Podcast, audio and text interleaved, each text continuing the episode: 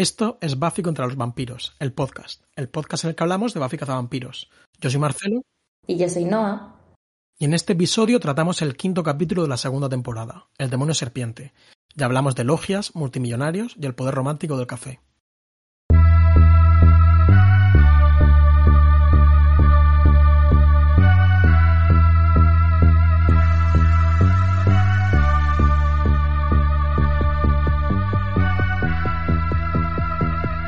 Hola Noah, ¿cómo estás? Pues bien, aquí voy, un poco pachucha mm, de la tripa, pero como siempre. ¿Y tú? Pues bien también. Estamos aquí sacando un ratillo en nuestras apretadas agendas para, para grabar esto. Eh, y bueno, pues me alegro de, de verte otra vez. ¿Qué tal la entrevista con el vampiro? Que eh, inspirado por las alusiones hechas en este podcast, eh, Marcelo ha empezado a leerse la saga de Anne Rice. Sí, me, he empezado a entrevistar con el vampiro. Realmente me lo empecé eh, ayer por la noche. No llevo, no llevo mucho. Eh, pero bueno, no llevo mucho, pero que basta. Llevo como un cuarto del libro porque la verdad que se lee muy, muy ligero. Eh, me está gustando, tampoco me siento que me esté volviendo súper loco, pero sí que es como divertido de leer. Ya te digo, me lo estoy leyendo como muy rápido, es muy ligero. Y todavía siento que necesito llegar a algún. ver un poco hacia dónde va la historia. Estoy todavía muy por el el principio como de su... Bueno, entiendo que luego la historia como avanzará a siglos incluso. Porque bueno, en contexto, entrevista con el vampiro, se plan... Bueno, yo no, igual no soy la persona para comentarlo, pero bueno, se presenta claro como que sí. un vampiro mm, que tiene siglos de edad, hablando como con un periodista, y es un vampiro como aparentemente bueno. Entiendo la referencia del capítulo anterior en el que eh, Spike decía que Ángel era un vampiro estilo Anne Rice, porque el vampiro protagonista de Entrevista con el vampiro, aparentemente, por lo menos, yo sospecho que habrá alguna clase de giro, pero bueno, es un vampiro que no, que no, no come humanos, o sea, que se alimenta de, sangre animal, un poco tipo crepúsculo también. Y pues bueno, pues le cuenta a un periodista como la historia de, de, su vida como vampiro. Y entonces, pues está ahí con sus cosillas, tiene como un vampiro eh, que es como su jefe, por así decirlo, que es un poco más perverso, que es el stat este del que del que hablamos en, en, un capítulo hace poco. Y bueno, que me está gustando, pero todavía creo que está arrancando la, la cosa. Pero bueno, está bien. ¿La peli no la has visto? La de. No, no, no, no tengo ni idea. Tom de... Cruise, eh, Antonio Banderas. Y... Tengo mucha curiosidad, ¿eh? Tiene Sí, buena fama, ¿no? Se supone que es buena. Sí, a mí siempre me ha parecido un casting rarísimo porque me parecería mucho más lógico que el stat fuese Brad Pitt y no El- Tom Cruise. es Tom Cruise, ¿no? Y Brad Pitt. Sí, me parece muy extraño. Es verdad que uno se lo imagina al revés. Sí, ¿verdad? Eh, sí, en plan como que... Bueno, es verdad que mm, Tom Cruise es realmente una persona mucho más siniestra que, que Brad Pitt, pero tiene más, como más cara de bueno. Que, es menos punk, como que sí. tiene... no. Brad Pitt tiene más pinta de que te la lía, Sí, plan de que ataca. sí, Pero bueno, pues la veré también, seguramente. Tengo, tengo ganas de... sí. No, Tengo yo tengo curiosidad. Ya te digo, a mí, o sea, el libro que solo he leído dos, solo he leído Entrevista y Lestat. Y a mí me gustó más Lestat porque me pareció como más loco y más barroco y tal, pero me entretuvieron mucho los dos, me parece entretenida Sí. literatura de género. Es que eh, en la librería solo tenían este, entrevista con el Mm. vampiro. No, está bien empezar por ahí. Además, yo, yo me leí entrevista con el vampiro porque fui a una tienda de libros gratis, que no recuerdo muy bien cuál era el negocio, creo que era lo típico que la gente donaba libros a mansalva y Claro. simplemente te los daban y, te- y podías llevarte uno. Y yo vi ese y me lo llevé. Pues, de- bueno, de hecho los dos son como los dos primeros. Luego creo que la saga tiene como 14 o 15, Sí. o 15 libros. Tiene un mogollón. Yo me quería leer el de la reina, la reina de los caídos, que era otro como así de los notorios, de qué tal. Pero la verdad que nunca lo hice. Bueno, eh, podemos empezar a hablar de Buffy si quieres, pero es que Sí. tenía ganas. No, no, que está, hombre, está bien. Este De carácter development en el que mm, eh, consumo alguna clase de, de, de obra relacionada con los vampiros, yo creo que es interesante. Eh, Buffy ya no tan contra los vampiros el podcast. Está muy bien.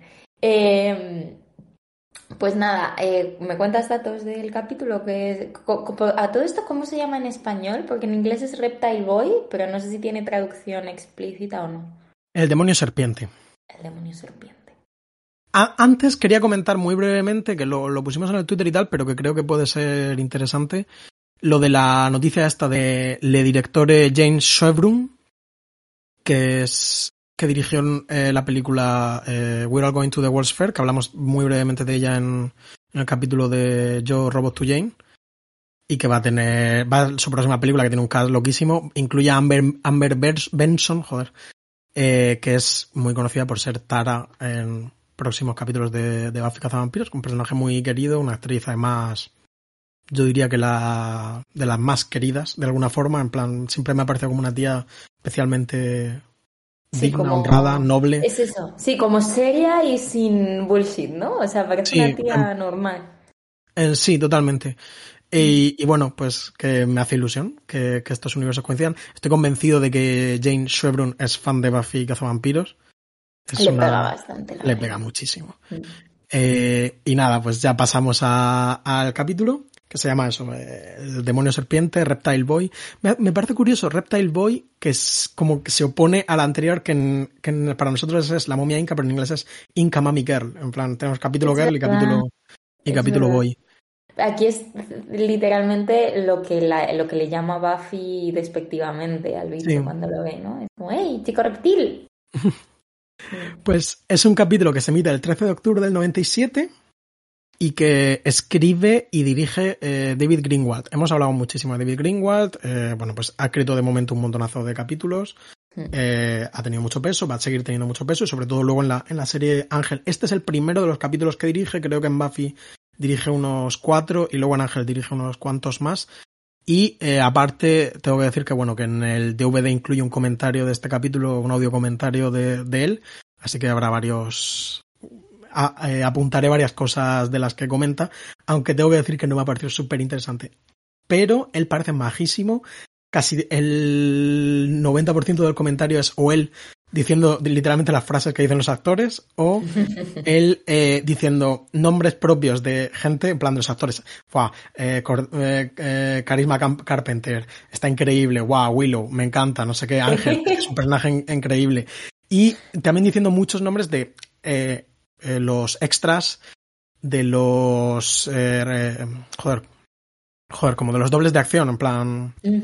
Vale. Y incluso menciona mucho a su asistente de dirección en este capítulo que dice fue mi asistente y luego ahora está dirigiendo capítulos en Ángel, no sé qué, así que Qué bueno, ¿no? O sea, un Sí, buen tío, parece. pare- parece un tío súper, me- vamos, me ha caído muy bien, luego Mm. habrá que, que ver que cómo es en la vida real, pero sí, y también habla muy bien, por cierto, de, de Martin Oxon, que me, ¿Ah, sí, en plan dice, como Josh Whedon y Martin Oxon tienen un talento sobrenatural para escribir, no sé qué, como que... Qué bueno. Pero todavía no hemos tenido Martin Oxon. No, Martin Oxon entra en dos o tres capítulos. Mm, hace una entrada triunfal.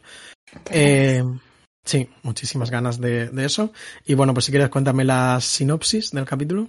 Sí, eh, no tengo mucho que contar, la verdad que no se han matado esta vez. Eh, la sinopsis de la Buffypedia dice, La Bella y la Bestia. Buffy y Cordelia se convierten en compañeras de fiesta cuando son ofrecidas como sacrificios humanos a Makida, una horrible criatura mitad hombre, mitad serpiente, en la fiesta de una fraternidad. Eso es lo, Está, que, sí. es lo que pasa. Y la de Disney dice lo mismo. Buffy y Cordelia van a la fiesta de una fraternidad y son ofrecidas como sacrificios humanos. Pues es la realidad. ¿A ti qué te ha parecido el capítulo? A ver, me ha parecido eh, cumplido y con cosas interesantes, pero flojito en... O sea, no me ha dado demasiado más, dentro de que me ha parecido bien y tiene cosas que me parecen bastante chulas. Pero recordar que a ti te gustaba bastante este capítulo, ¿no? O me lo invento. Mm, igual, recuerdo, igual. Igual dije que tenía buen recuerdo, pero la verdad que a mí me pareció un capítulo bastante flojo. En plan, Mm. yo diría que me ha gustado menos que a ti.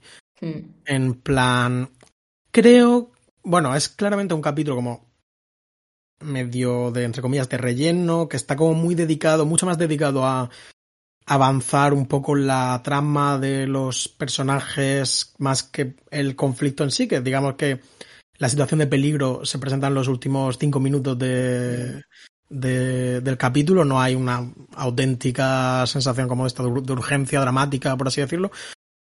Es más un poco como la, el personaje de Buffy y su relación con el, y su relación con, digamos, la figura de autoridad y con su situación como cazavampiros.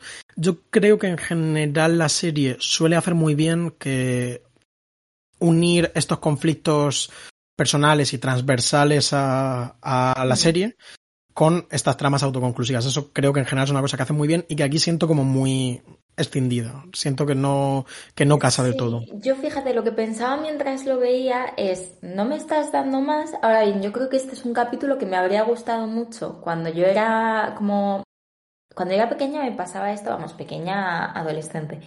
Eh, me pasaba esto de que veía y tal, y me molestaba mucho la trama. Era como, quiero ver a esta gente simplemente existiendo tranquila en el instituto y haciendo sus vidas. Yo creo que porque yo me proyectaba un poco, ¿no? Me gustaba imaginarme como la vida en el instituto tal, y para mí era un poco, pues eso, ver Buffy era como eh, la idea de este mundo posible en el que estás en el instituto con tus amigos Willow y Sander haciendo cosas y eres guay, ¿no? Pero no tienes, o sea, siempre me daba la sensación, con las pelis me pasaba lo mismo, tardé un montón, de hecho hay un montón de géneros que no han empezado a gustarme hasta que me he hecho mayor, porque antes era como que era todo trama y es que no me interesaba la trama, ¿no? Como que me molestaba. Era, pero ¿por qué dejáis de estar aquí pasándoslo bien para tener que iros detrás de no sé qué vampiro? Me daba como ansiedad.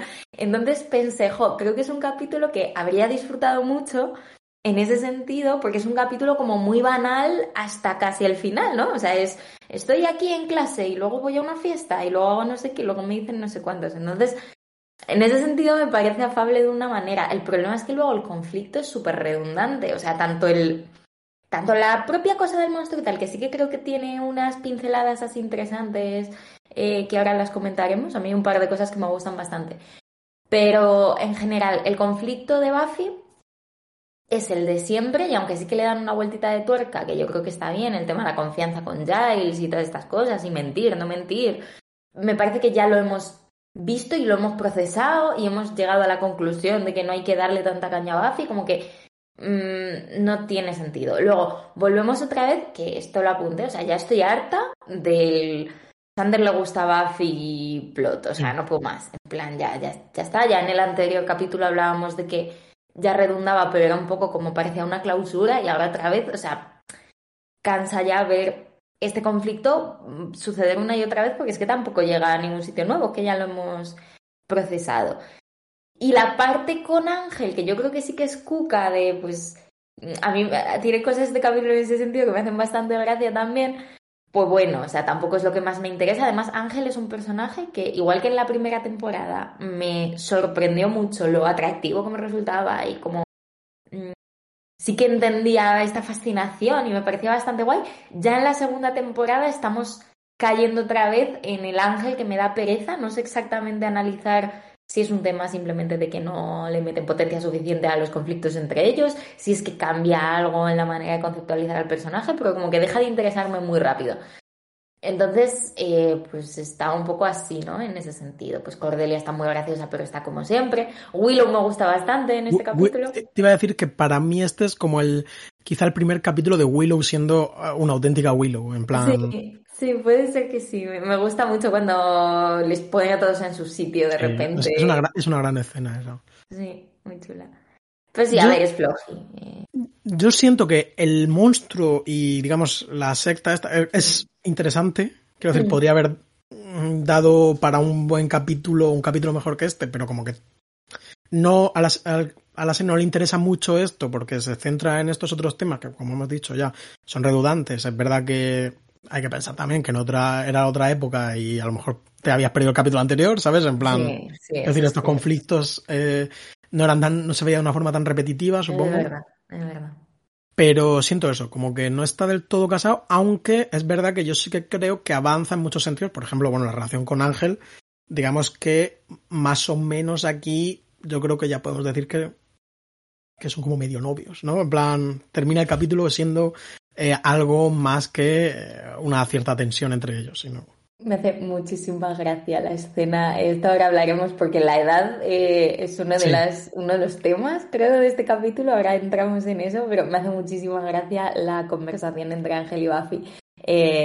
con Ángel diciéndole, tú tienes 16 años y yo tengo 241. Sí. Me reí en alto varias veces con el conflicto porque también me da la sensación como que es un poco O sea, da para reírte un poco de, de algunas cosas del capítulo, pero no sé, están bien. Eh, tenías también una sinopsis del propio David Greenwald, ¿no? Que hizo una especie de... Mm, sí, hay un momento en el comentario que él hace como un resumen de, de qué va el capítulo, ¿no? Y dice, es Buffy, no sé, eh, Buffy no se siente tratada como una persona madura por los adultos a su alrededor y las terribles repercusiones de esta rebelión, de su rebelión contra esta autoridad. Eh, que es verdad. Yo siento, siento que David Greenwald es un poco, mm, en el comentario, me da la impresión de que es un poco juicioso con Buffy, en plan como que es un poco como se lo está ganando porque no ha, ¿sabes? En plan, ha mentido y tal, y es como le estamos eh, dando la, el castigo que merecía. Que yo, la verdad, que viendo el capítulo en el siglo XXI, siento que tampoco es eso, pero bueno. Y además el propio monólogo de Willow como que la redime, ¿no? O sea, pone a los demás en su sitio, luego además mm, eh, Giles se disculpa y todos se disculpan. claro, quiero decir, al, final, de hecho, el propio capítulo es eso, es eh, Giles... Eh, mm. a, través de esto pues se consigue un acercamiento y una confianza mejor con, con Giles. Mm. Em, que por otro lado siento como que es verdad que, que es como hasta ahora Buffy como que no se equivoca jamás. En plan, como que es la, puede hacer como cosas medio raras o que no siguen la autoridad o que no siguen lo que debería hacerse, pero hasta ahora son todos los personajes diciéndole a Buffy, tienes razón, al final del mm. capítulo. Que eso, bueno, cambiará un poco y que, aunque no, aunque creo que en este capítulo en concreto tiene razón, pues, también es interesante que Buffy no siempre tenga razón, claro. Sí. Sí, a mí me impresionó bastante la mentira de Buffy. O sea, en el momento en el que la veis diciendo una mm. mentira, yo creo que es la primera vez y me gusta mucho que, por ejemplo, pues eso, Willow se queda bastante... Mm, como un poco...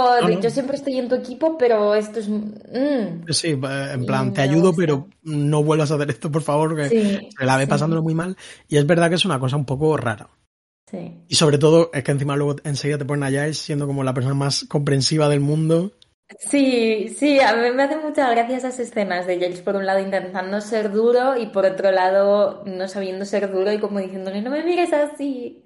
Eh, es bonito, o sea, en ese sentido, ya te digo, yo creo que es un capítulo que sí que es habitable, como cómodo de una manera, ¿no? De simplemente estás con estas personas. Yo creo que es un, también un gran capítulo de ellos siendo amigos, que es lo que tú decías. Hmm. creo que muestra mucho más que casi cualquier otro las relaciones normales, incluso el capítulo empieza con ellos viendo la tele en plan que hablamos en yo diría que incluso en el primer capítulo como de cómo son cinéfilos pero jamás le vemos viendo una película pues aquí eh, tengo que decir que nos equivocamos aquí están sí o sea me encanta esa escena es yo creo que es lo que más me gusta a lo mejor de, del capítulo me gusta mucho cómo eso los vemos a ellos sin nada que hacer, que aún así no debe ser lo más habitual del mundo porque Buffy dice en esa escena como, qué raro, ¿no? No hay vampiros, estoy tranquilita, tenemos tiempo para chilear, pero me gusta mucho cómo introducen este conflictillo de clase, ¿no? De eh, mientras hay otra gente allí fuera con más dinero que puede estar haciendo otras cosas, a nosotros no nos queda otra que quedar en la habitación de nuestras amigas para ver eh, películas. Que por cierto, la película india tenía una pinta maravillosa. Eh, al parecer es un serial, no es exactamente una película. Oh. Eh, David Greenwald cuenta que él se ve que vivió en Vancouver o algo así, que se ve que en la tele pues pasaban muchísimas cosas de estas, que él quedaba fascinado. Es verdad que yo diría que el enfoque pues no es el más idóneo, pero supongo que se puede entender. Y a mí me recordó, ¿tú recuerdas en, Ghost World la peli, la, la peli, la Sí que ahí ven, ¿no? Como una peli india también. Y yo recuerdo un texto que leí, hay un libro como súper cutre, como de mil momentos o grandes momentos de la historia del cine, así que es como, parece como el típico libro medio cutre que ahí me regalaron pues por, como niño cinéfilo y tal, pero que luego eh, tiene textos de, de Rosenbaum o de, ah, o de, Marías o cosas así, ¿sabes? Que hay como grandes personalidades de la cinefilia. Y alguien es como que muchas películas seleccionaban como una escena en concreto o una actuación, como un momento de esa película. Y había un texto como de cómo en Ghost World, viendo esta película india, como una especie de eh, eh, los marginados buscando relacionarse con otras formas de cultura que no sean exactamente las suyas, como un momento muy bonito de conexión, eh, conexión con otra, con otra vida, ¿no? Más allá de, más allá de la tuya. Y me recordó a eso, como que, bueno, Ghost World, que supongo que es ligeramente posterior a esto, no quiero decir, Pero como esta idea de... El TVO no sé cuándo es, la verdad, que El, te- supongo... el TVO yo diría que seguramente es anterior, pero la peli no sé ahora mismo. Bueno, es una peli, diría que moderada. la película es de 2001, o Ah, sea ok. que... mm. Eh, pero bueno, supongo que, supongo que más que otra cosa mm, representa algo que podía pasar en aquel momento.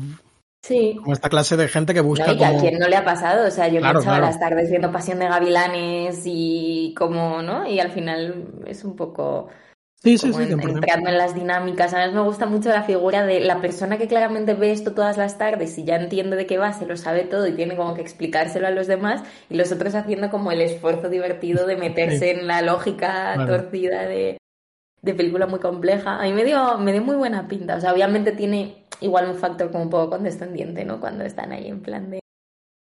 Pero Sí, ¿cómo de- grita? ¿Pero qué hace? Que se Sí, un poco. se, se tra- se trata como un gag de alguna forma, pero también Sí. Pero bueno, podríamos hacer lo mismo con Buffy. es, claro, quiero decir, pero que es un, eso, me gusta como el, el refugio Sí. de la gente que no tiene mucho dinero y se entretienen con eso y, eh, y es Justo. diver, incluso luego Porque es que Sander, además es así, o sea, es que Es tú es piensas en, o sea, es que, no sé, y estos todavía tienen 16 años, pero es que con 26, eh, nuestro grupo de amigos tiene, o sea, al final va- vas a la filmoteca porque es casi gratis y lo Claro. otro no, ¿no? O sea, hay también un factor claramente social en, sí. en esto. Claro, entonces, no sé, a mí me gusta mucho eso y claramente entronca con la, la narrativa así como de discurso del capítulo que tiene mucho que ver con eh, varias dinámicas de poder que hay que considerar. Una es la edad, pero otra importante es el dinero, ¿no? Me, Sí. me gusta mucho esa especie de... eh, pues esa ira que tiene Sander, tú pusiste en Twitter justo la captura de, de Sander diciendo al ver a los eh, frat boys estos de universidad, que por cierto son viejísimos, claro, como ellos ya son Claro. más mayores de lo que deberían. Claro, tienen, tienen que ser mayores que Tienen que ser todavía más mayores. entonces ya están por casi en la jubilación. Parecen profesores de universidad los dos tíos con los que ligan, que además son súper creepy, ¿no? O sea, como que es la típica cosa que yo no sé en este momento si estaba tan codificada como algo tan creepy, pero realmente, o sea, desde el primer momento cuando ves a estos en- aparcados en la puerta del instituto cazando jovencitas Mm. para llevarlas a la fiesta, es como qué horror, ¿no? Da mucho mal rollo. Pero me gusta mucho eso, como el dinero es una cosa que no, no había aparecido en Buffy, creo, hasta el momento y tampoco aparece demasiado, salvo en momentos muy clave en los que necesitan, pues eso, en plan, Buffy tiene que conseguir... eh, Bueno, Sí. hay, hay un par de... O sea, Yo- creo que el trabajo tiene varias... Sí, yo diría que más de lo que es habitual una serie de este Puede tipo. ser, puede ser, comentar que hasta donde yo recuerdo no hay ningún capítulo súper explícito al respecto, pero sí que se insinúa a lo largo de toda la serie que Sander es bastante más pobre que, el- que, que ellas dos. En plan, que Sander viene de un hogar eh, bastante jodido. eh, Sí, en- lo- en- lo entre, vimos. entre otros de los muchos problemas es que son eh, moderadamente pobres. Lo vimos en, en el capítulo de... Yo Robot to Jane hablaba de de... Yo Robot to Jane, efectivamente, que él tenía contacto porque no sé qué familiar suyo era como celador en una empresa muy grande. Entonces, eh, sí que esta perspectiva yo creo que la, la coloca bien. Y aquí pues se ve mucho eso, ¿no? De es que tengan, o sea, algún día yo tendré tanto dinero como, o sea, algún día yo tendré dinero y poder y aún así ellos seguirán teniendo más que yo porque es gente, o sea, es como una crítica además pues grotesca, ¿no? Y la típica metáfora nada sutil de, de las lógicas de los el capitalismo nepotista este de las familias, ¿no? Que todos tienen empresas, todos tal. Cordelia, que tampoco tiene dinero y también quiere escalar y convertirse. Me encanta lo de... eh, pero Buffy, piensa cuánta gente podría ayudar con mi dinero cuando sea multimillonario. Claro, en plan, Cordelia hasta ahora es como la rica del instituto, pero está claro que Nos comparado damos con cuenta otra de mucha que gente, no es solo no es tan rica. es aspiracional nada más, o sea, ya está todo el rato fingiendo, new pero- money. Sí, o ni siquiera tanto money, ¿no? O sea, como que, pero sí, Bueno, Sí. ha- se ha ido de vacaciones a la Toscana, sí, ¿eh? es cierto, es cierto. Debe, ser medio rica, pero claro, comparado con esta Sí. gente, Claro. son súper elitistas. Sí, sigue teniendo el complejo. Y, y al final eso es una, es una diferencia que existe, o sea, nunca va a ser igual, ¿no? El rico que Claro. se ha hecho rico y que ha trabajado y ha conseguido dinero, de el rico que según eh, nace lo grumean para entrar en esta generación de en la siguiente generación de jóvenes de una secta que simplemente haciéndole sacrificios de vírgenes a un reptil gigante, pues consiguen eh, continuar su fortuna. O sea, es- así es literalmente como funciona. Sí, sí, sí. Lo que Y es por, su- bonito es y que por supuesto, apro- apro- final. aprovechándose de los cuerpos de las mujeres, etcétera, en el, en proceso. Sí, que yo te iba a decir que me pasa un poco como con el capítulo de pesadillas y alguno más que ya hemos hablado que me parece un nivel de violencia como súper desagradable. O sea, sobre todo con la primera chica, luego ya no tanto. Pero, pero la primera chica que le pegan una paliza y está ahí puesta, o sea, yo lo pasé súper mal viéndola. Sí, incluso la escena en la que mm, parece que el, el pijo como más guapo eh, va a violar a, a Buffy en también. sueños, Mm. es como una clase de horror que no estamos acostumbrados, o por lo menos todavía Sí. no estamos acostumbrados en Buffy. Es que esa es la otra, al ser un capítulo más mundanal en ese sentido, eh, que yo creo que es un capítulo que le podías haber quitado el reptil y funcionaba perfectamente, ¿no? Simplemente, o sea, es Promising Young Woman eh, hace muchos años, es un poco esta, esta idea de, pues eso, la, la violencia de los frat boys, eh, o sea, Claro. Verónica Mars, por ejemplo, Verónica Mars tiene muchísimo de esto también, ¿no? eh, violaciones en fiestas en las que drogan a las chicas. O sea, realmente al final lo del reptil es casi un gag. Eh, Sí, in- incluso hubiese sido una decisión, yo creo Mm. que arriesgada, pero interesante, plantear que ni siquiera estos rituales que hacen tienen ninguna clase, ¿sabes? Que el demonio no Sí. existe, ¿sabes? No necesariamente, ¿sabes? Sino que simplemente están organizados, ¿sabes? No necesitamos que los Illuminati eh, hagan rituales raros, simplemente sabemos que los ricos Sí. se ayudan entre Y ellos. el, y el propio ritual es como el propio origen de, o sea, al final como lo de reunirse en logia y, y ser sádicos contra alguien y hacer como... Me gusta mucho una cosa que dice la chica cuando está ahí, que es el que es más amable que los demás, en, en ese, con ese es con el que tienes que tener Mm. cuidado, ¿no? Eh, sí, es verdad que podía no haber habido monstruo. Yo creo que esto Buffy va a tardar mucho en hacerlo. Lo de eh, los malos son las personas sin Sí. necesariamente una premisa sobrenatural, le falta mucho todavía. Y adelantamos, para mí el monstruo que me parece brutal. Quiero decir, por un lado me agradezco que exista.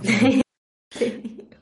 Eh, hablando de todo esto, si quieres te cuento que, que he mirado que la, la actriz, precisamente la chica esta que al principio del capítulo intenta escaparse y tal, tiene un papel mínimo, Sí. Eh, pero que es una chica que ha, una mujer que ha trabajado muchísimo y sigue trabajando muchísimo. Protagonizó una sitcom que duró cuatro temporadas, que a mí no me suena nada, que se llama My Voice, eh, a principios de los 2000 y al parecer ha tenido papeles muy relevantes en Ozark, en Dexter, en The Good Wife y sale en la trilogía esta de pelis de Netflix que se llama Fear Street. ¿Te acuerdas de este fenómeno que duró una semana de... Sí, pero no vi nada de... Yo vi la primera y estaba, era, estaba simpática, pero ya dejé de, de verla. Bueno, que, que, me, que eso me parece curioso. David, Greenwald también hace una, un pequeño elogio de ella en un momento de... Ella lo hace muy bien, ¿eh? A mí me gusta, tiene un carácter como muy llamativo en muy poquitas escenas. Y el principio siendo a mí, tengo que decir, uno de los... Bueno, no sé cómo llamarlo, pero en, en inglés creo que lo dicen cold open, ¿no? Sí. Como la parte, el, el trocito que te ponen antes de los créditos. A mí me parece, no sé si de los peores de la serie, pero normalmente suelo pensar, joder, qué bueno es este, es este, porque suelen introducirte con un montón de cosas en muy poco tiempo, una forma bastante dinámica. Este me pareció muy flojo, pero el momento de ella escapándose y tal, creo que sí que tiene mucha, mucha fuerza. También tenía un, me recordaba como a, a Suspiria, ¿sabes? Como esta clase de mm, situación extraña eh, de una mujer intentando escapar y todo eso. A mí me es- recordó mucho una cosa que va a pasar en la última temporada de la serie, que son estos encapuchados que también persiguen a chicas por X razón. No quiero dar más, Eh, más no. así y hacer spoiler, pero que esa imagen me, me trajo eso. Totalmente. Quiero decir que sí, sí que es verdad. No quiero comentar mucho por no entrar más en spoilers, pero, pero sí, sí, algo hay.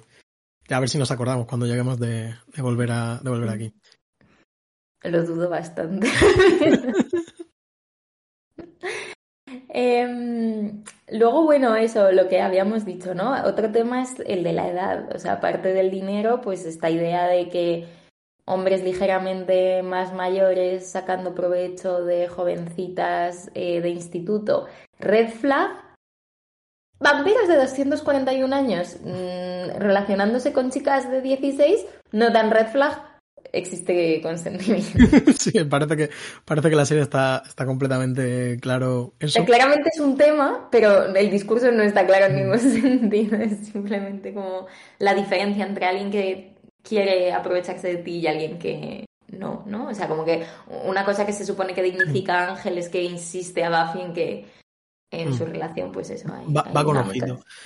Y, al final todo el capítulo es verdad que es Buffy como, entre comillas, haciéndose la mayor, intentando como, o bueno, intentando que la traten como la mujer madura que es, y es curioso el momento este en el que él le dice que, que no se pase de madura, ¿no? El, el, el buenesillo, es por otro lado el tipo de Buffy claramente, eh, como que le dice, no, no tienes por qué ser tan madura, mujer, ¿sabes? En plan, no seas tan responsable. Y Buffy, pues finalmente bebe de esa copa probablemente maldita. Mm. Y... Que me da mucha pena también lo que le dice a Giles de me he bebido una copa, he contado una mentira y mira cómo he terminado, ¿no? O sea, no tiene cancha para equivocarse en absoluto. Sí, joder. Muy duro eso. La escena está en la que se, eh, se besan y entonces eh, Buffy dice When you kiss me, I want to die. Es un poco tóxico, hay una intensidad ahí importante, sí, sí. También añado que David Greenwald estaba súper orgulloso de haber, de haber escrito ese comeback, que a mí me parece como de lo más eh, medio cutrillo del capítulo, pero... A mí me gustó, o sea, me, me parece que tiene sentido. A mí me sacó un poco, quiero decir, lo vi como muy teatral, pero bueno. A mí, bueno, o sea, no sé, es que es eso, tiene también, tiene mucha conversación al respecto de, de la relación de ellos dos y tal. Eh, hay otra referencia a que Ángel no tiene reflejo. Luego hay una parte muy graciosa de Willow como escribiendo fic de Ángel, hablando con Buffy, Esto es a lo que me refiero, que creo que por fin eh, entramos un poco más en la psique de, de Willow y vemos pues que ya pues eh, es una romántica, por así decirlo, una, una fantasiosa. Seguramente sea una gran aficionada a las novelas de Anne Rice. Eh, y, y, está muy chulo eso, en plan, ella como, como fantaseando eh, sobre las escenas de amor de estos dos. Sí. Y como tú, yo estoy también harto del, del, triángulo amoroso, Sander. Es, no sé, supongo que es un peaje que hay que, que pagar y... Sí, pero, pero no puedo más. O sea, ya nos dio muy buen final de temporada, ya nos dio muy bien, muy buena momia mm. inca, ya está, ya estoy lista para nuevas cosas.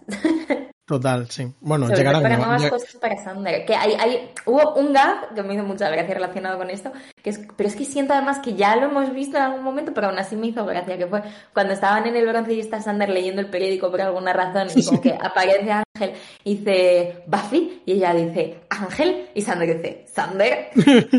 Sí, momento de es reacciona. Totalmente, justo. Me gustó estuvo bien. Sí, no, él está gracioso. Eh, y además me gusta esto como que la motivación. Por un lado le motiva como los celos eh, de Buffy, pero también le motiva mucho esta clase de odio de eh, esta clase de odio de clase en el que al final está pegándole a un a uno de estos matones y esto es por los 16 años y medio que me habéis hecho pasar. Sí. Sí, mola mucho. Y mola mucho también es el el breaking strong de, de, Sander, como que poco a poco se va volviendo una persona que puede dar hostias, aunque luego tal, ¿no? Y como que se va volviendo más empalentonado, que él empezaba siendo un poco cobarde y ahora se pone una capa de logia, se infiltra en una secta, hace de todo. Están todos, en plan, ya vimos el otro día a Abuelo pegando un, zarpazo con, con, con la, el busto a un vampiro. Ah, eso sí. Bueno, sí, no sé si era un busto. No, no, no, sí era un busto. No sé. Sí, sí, sí, se están viniendo arriba. El siguiente tema es del que tenemos hablado, era el de la, el de la fraternidad en sí, su logia, que a hmm. mí me sorprende mucho que el, eh, David Greenwald en el comentario no menciona en ningún momento, porque para mí era como la referencia súper clara, la, digamos, la sociedad secreta Skull and Bones, que yo no sé si tú esto estás familiarizado con ello.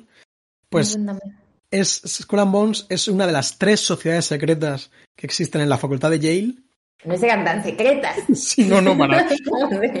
y, y, la movida es que es esencialmente como una fraternidad, pero como con una especie de ritos un poco extraños por la que han pasado gente muy poderosa, gente muy poderosa tipo George Bush padre y George Bush hijo, eh, del que, de la que se rumorea que, por, que una de sus aficiones es eh, robar cadáveres y que conservan la calavera de Pancho Villa.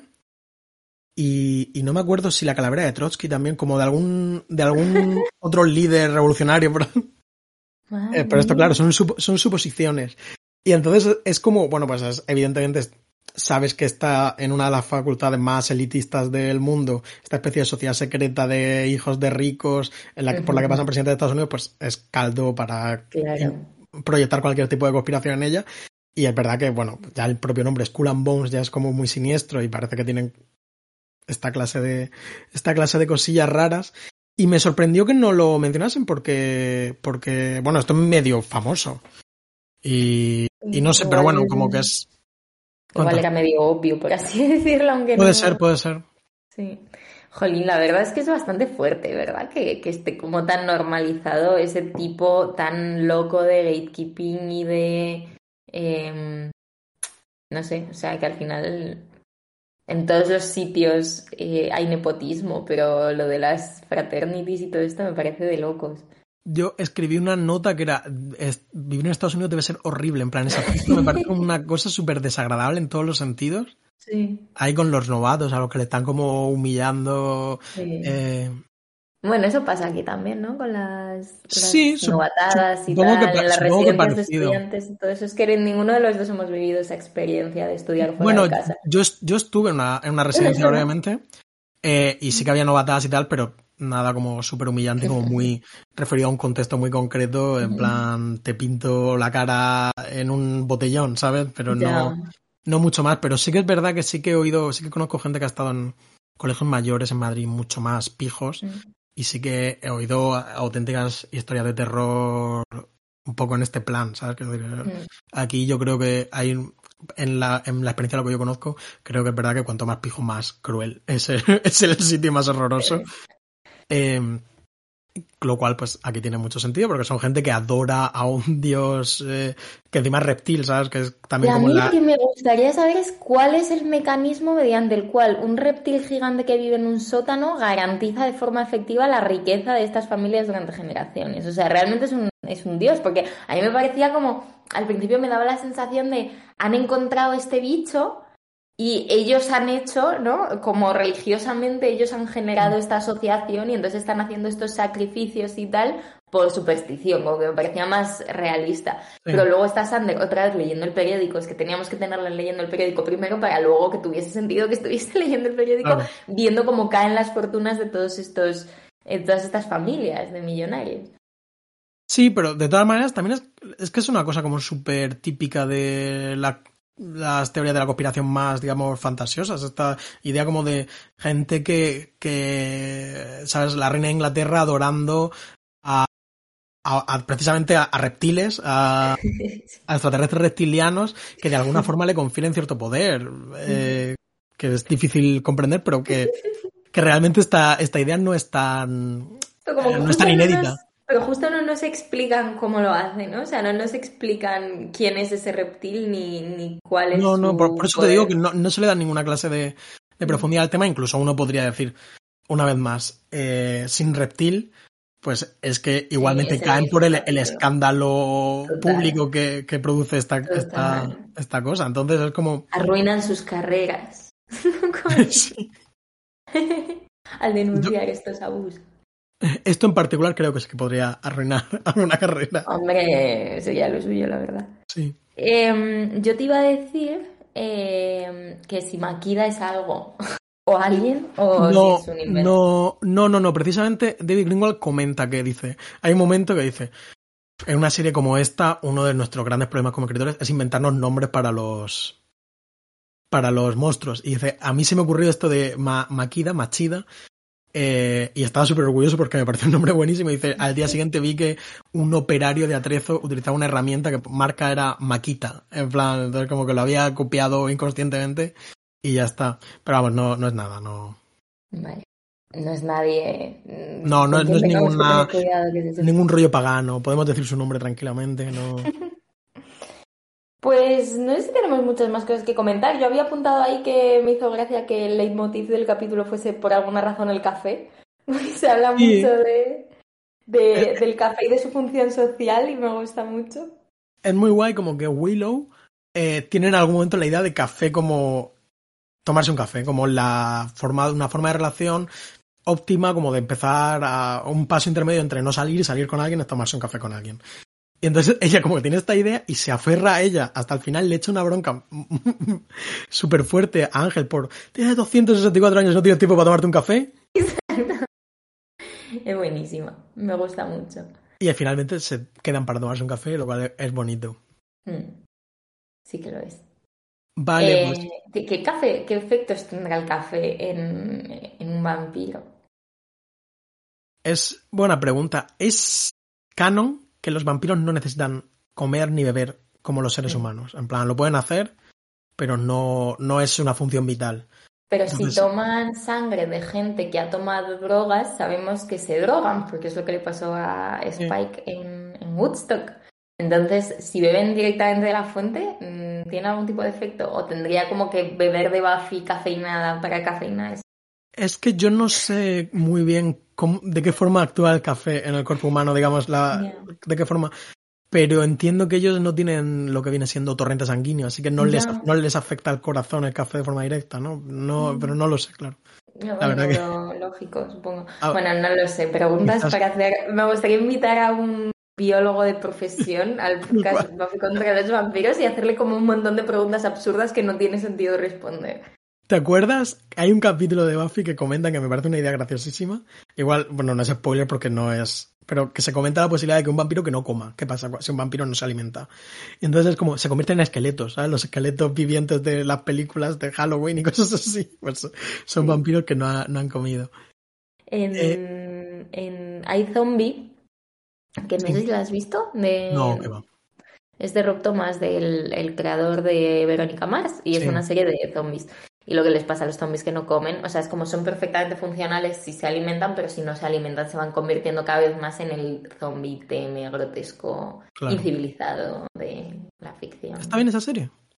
A mí me parece muy divertida. A ver, no es, no es buenísima en un sentido eh, como, no sé, general y, y completo. Creo que es un poco más trashy en algunos sentidos. Y, y es un poco, o sea, es como bastante más CW y tal. Porque a mí me parece una serie muy entretenida. Le, le tengo mucho cariño. Me gustó mucho el final y tal. Que digo que a mí eh, me gusta, hemos hablado muchas veces de Verónica Mars, me parece una serie Mm. buenísima. Y vi la otra que hizo, que era Party Down, que tiene como cierto halo de, de culto, pero a mí me pareció, la verdad que un poco floja, me pareció no mucho menos interesante.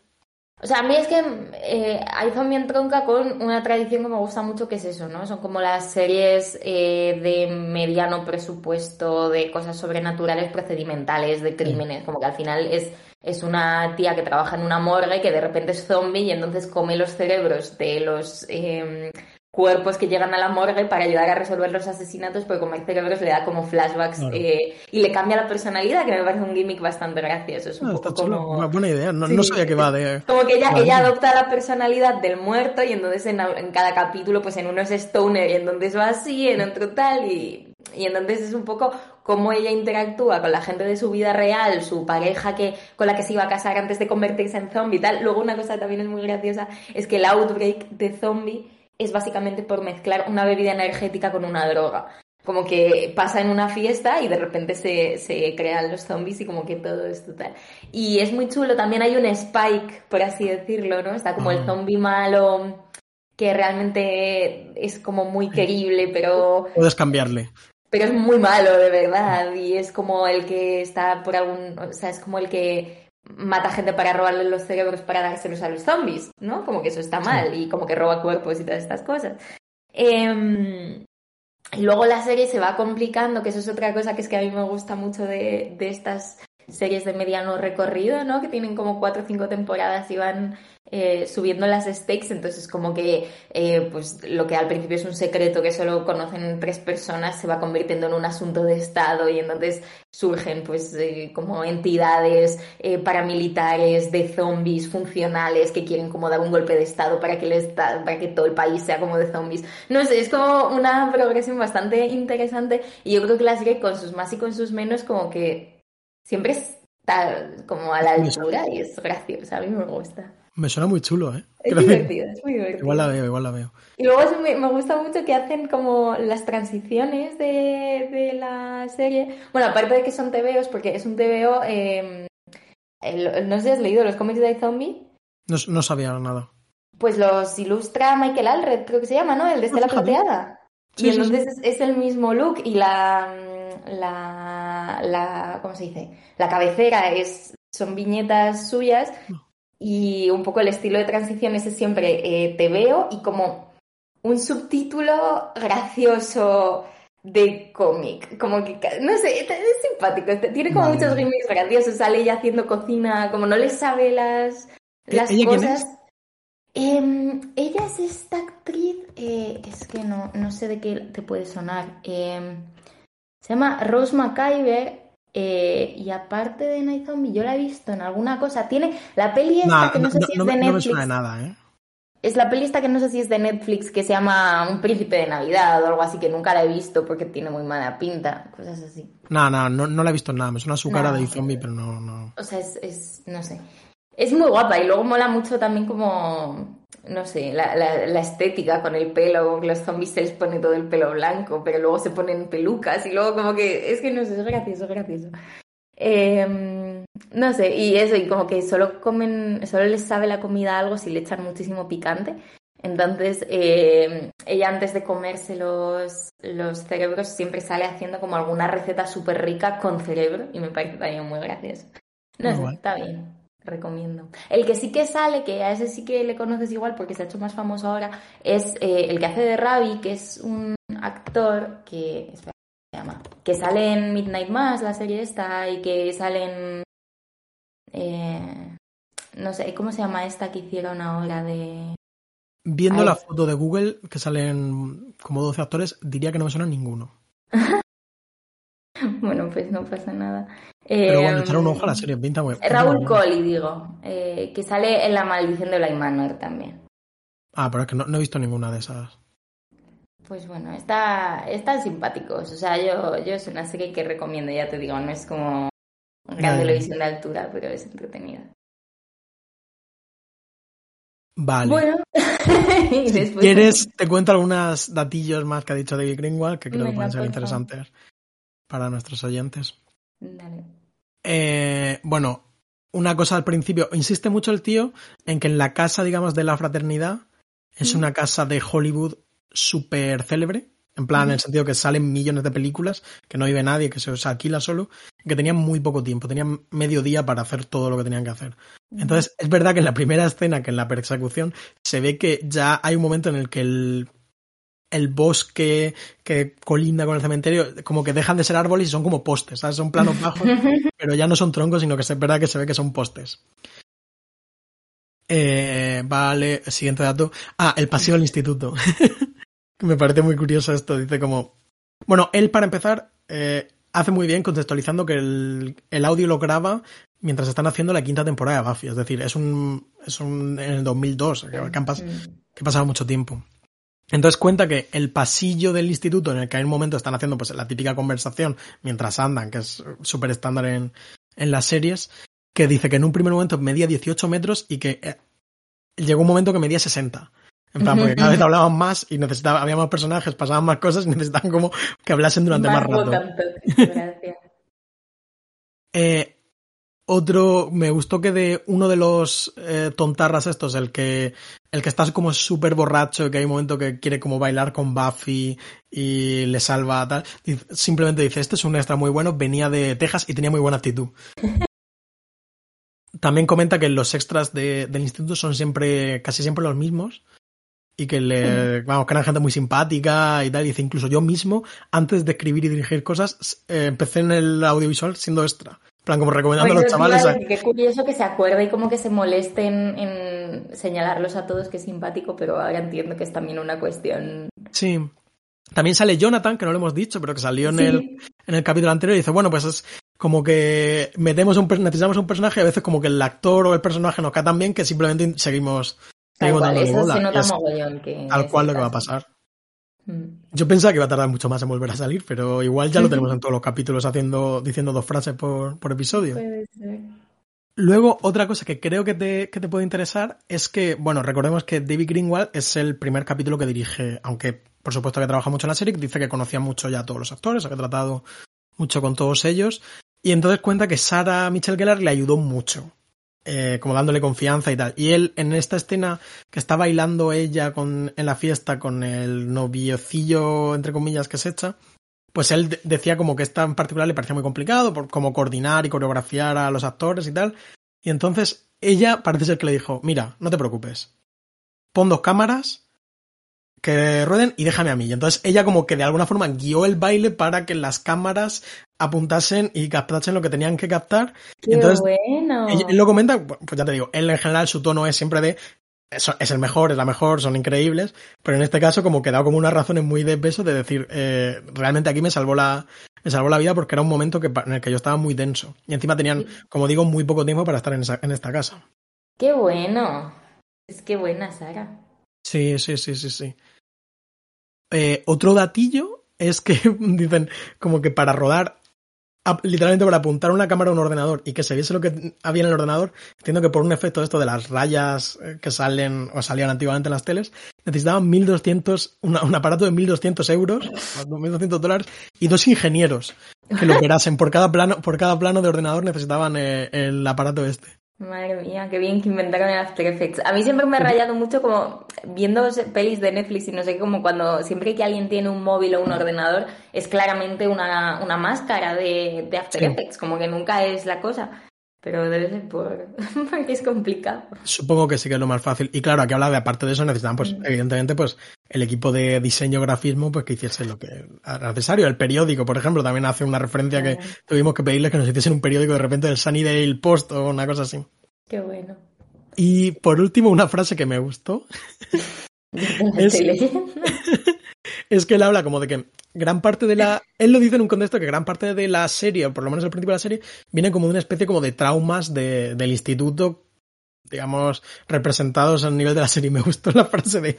Si Josh Whedon hubiese tenido una novia en el instituto, hoy no estaríamos aquí.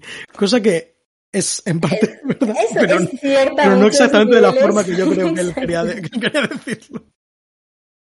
Exactamente. Eh, sí. Sí, porque además Josh Whedon no dio de clase el justito, porque vamos, no sé si había frats en Wesleyan University. Ya, pero sí. Bueno, a ver. Eh, vale, pues yo creo que hay que meter al monstruo en el ranking de monstruos y te voy a dejar que lo hagas tú porque sé que tienes opiniones fuertes sobre este reptil que a mí la verdad que no me ha dado demasiado más.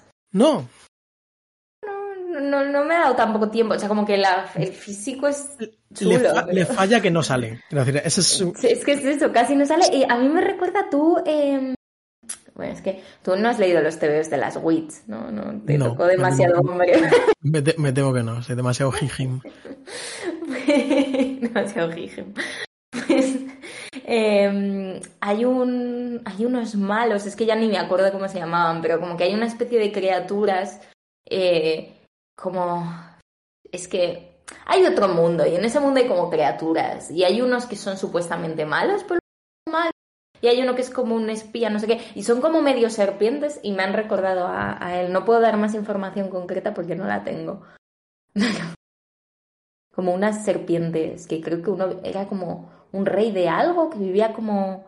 que se llegaba ahí a través de una biblioteca. Y había una chica que era como su princesa o su hermana, no lo sé, bueno, de- descubriré todo esto y lo escribiré Vale, con vale. palabras. Me, inter- me interesa. Recuerdo que era sexy, eso es lo único que recuerdo. Un poco como, como el demonio Ma- Makida, que también es. Habla, eh, David Greenwald habla específicamente de su forma supuestamente fálica. Mm, eh, sí, y a mí, más que, digamos, el monstruo en sí, que me parece bastante guapo, lo que me gusta es como que el efecto como de que vuela, en plan, quiero decir, que es realmente una serpiente, ¿sabes? Eh, y eso debió ser un trabajo muy serio. Por cierto, David Greenwald también habla de que normalmente en las series de este tipo los los monstruos los hacen especialistas. Dice, pero en Buffy intentamos que sean actores.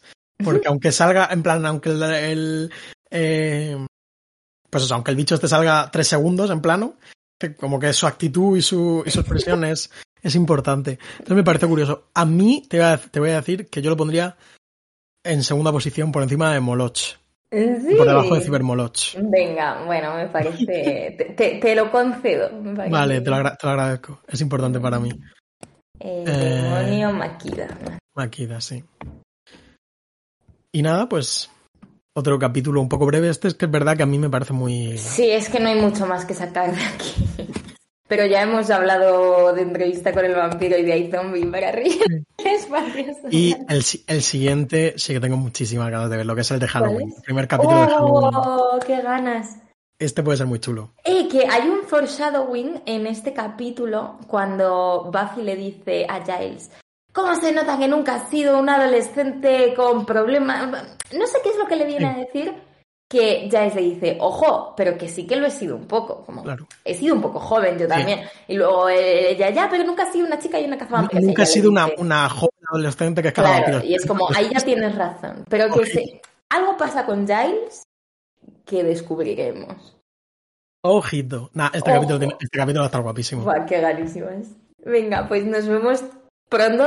También tengo que decir que ya estamos llegando a un punto en el que eh, nos apetece tanto ver los próximos capítulos que estamos acelerando mucho el ritmo de grabación, pero tampoco queremos hacerlo tan así porque nos gusta cuando hay alguna noticia o tal, pues comentarla más o menos en la semana en la que ha pasado y no tres semanas después. Entonces es una tensión constante de, por ejemplo, ahora mismo me apetece ver este capítulo muchísimo.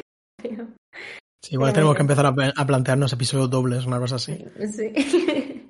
Esto además también es como la gente que, que cancela las letras de la hipoteca, ¿sabes? En plan, oye, sacamos de una semana, a poco que hagamos. No, porque luego se hacen súper largos. ya, no, es, verdad, es verdad una que vez intentamos, Una vez intentamos hacer eso, hicimos como dos seguidos el mismo día y acabamos los dos que parecía que habíamos corrido una maratón, o sea, se hace un y, poco... Y te, pones, y te pones a editarlo y tal, y la verdad que se agradece que sea un poquillo más cortito. Sí. Pues nada, chicos, muchas gracias a todos por escuchar y, nada, te veo Marcelo la próxima semana. Hasta otra. Ay, espera, espera, espera, espera, espera. La frase motivacional. Eh, frase motivacional, ¿dónde está? Aquí. Em, esto no recuerdo quién lo dice, creo que Buffy, ¿no? Que dice, eh, ¿quién necesita una vida social teniendo una boca del infierno? Exactamente. ¿Quién necesita amigos teniéndonos a nosotros comentando capítulos de Buffy? Exactamente. Eh, espero que hayáis pasado un, buen verano y si no lo habéis pasado, espero que esta frase os ayude a ir con ello. Hasta otra. Hasta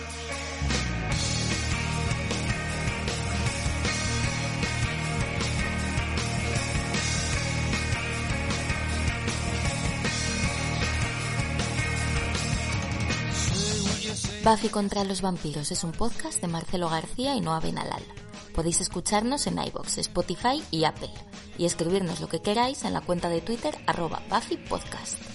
También hemos creado un blog en el que podéis consultar todas las notas de este episodio con imágenes, enlaces y material adicional y que podéis recibir por correo suscribiéndoos a buffypodcast.substack.com. Las imágenes y los logos son obra de Macarena Gil y nuestra sintonía macabra es una versión de Marcelo Criminal. Muchas gracias por escuchar y hasta la próxima.